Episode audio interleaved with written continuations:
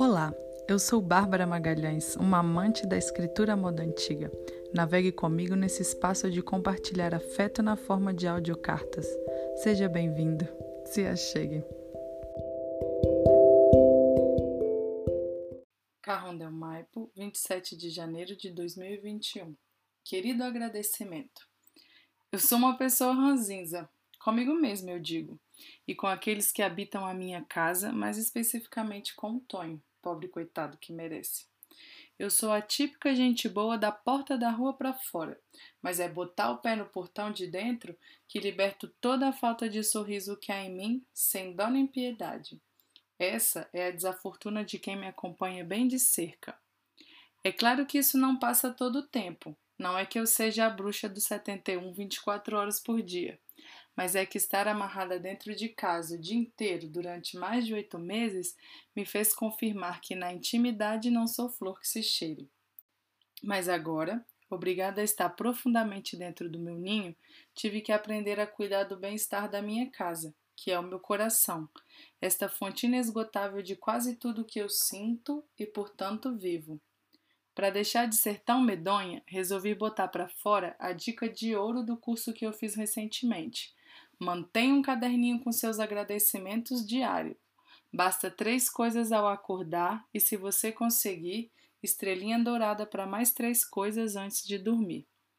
Aceitei o desafio mesmo desconfiando que arrumar seis motivos que me motive a pegar uma caneta às sete e meia da manhã e às doze da noite e escrever num pedaço de papel era mais uma atividade que eu não necessariamente teria que fazer neste momento da minha vida.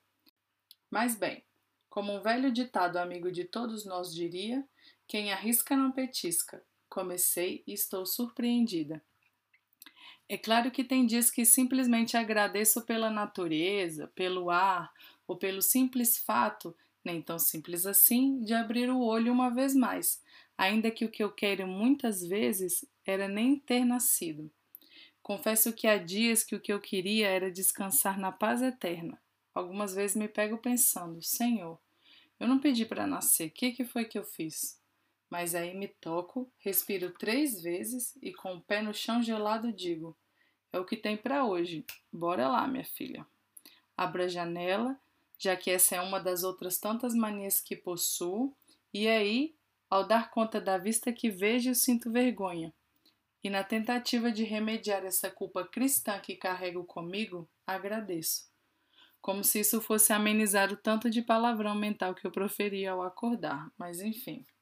Essa coisa de agradecer desperta na gente um olhar cirúrgico sobre as bênçãos, mesmo que elas sejam invisíveis aos olhos de quem está justo ao nosso lado. E por causa desse exercício, diariamente me forço a estar agradecida. Nem sempre funciona, mas a maioria das vezes sim. E sim, é preciso estar no flow para perceber.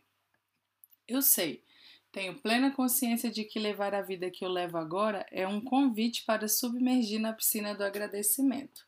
Mas a gente está cansado de saber que para fazer da vida uma grande limonada não basta simplesmente ter limões. Tem que ter o desejo, a falta de preguiça de lavar os benditos frutos, cortar, espremer, adoçar, gelar e aí só então desfrutar desse belo copo de suco feito por você mesmo. E é justamente isso que eu queria agradecer, cara agradecimento, a essa prática de estar diariamente em sua companhia. Estar atenta aos seus mais singelos sinais tem feito de mim uma pessoa menos colérica e contagiosa. É igual uma frase que uma amiga minha me falou recentemente. Para ter fé, é preciso agir como uma pessoa que já crê, que já tem fé. Isso é muito verdade. E o que faz uma pessoa de fé? Ela está disposta a perceber porque acredita, e aí que qualquer sinal vira uma prova contundente de qualquer coisa, o que já é um motivo de sobra para estar agradecido. Eu não vejo passarinho cor-de-rosa na minha janela a cada dia nem experimento uma maravilha por hora. Tem dias, até mais do que eu gostaria, que tudo está mesmo uma merda.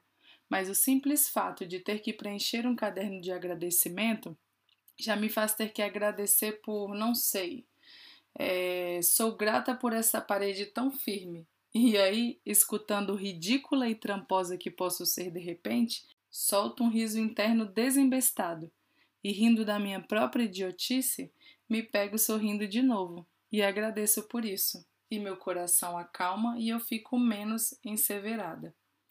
Acho que foi por isso que decidi fazer deste veículo um canal de verbalização pública dos meus agradecimentos. Uma forma de manter um compromisso com esse calorzinho bom que eu amo experimentar, mas que custa sustentar por muito tempo. Agradecer ao agradecimento é reconhecer o poder da gratidão, desculpe a redundância. Mas é que uma coisa assim tão bonita e necessária deve ser mesmo exaltada em sua forma de verbo, substantivo e nome verso e prosa.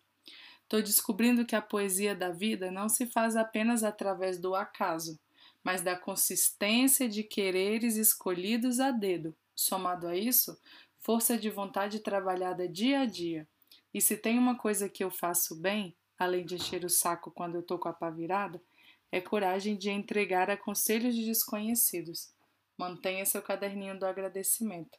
Esse foi um dos últimos que recebi e recomendo. E ah, beba água e use protetor solar. Obrigada.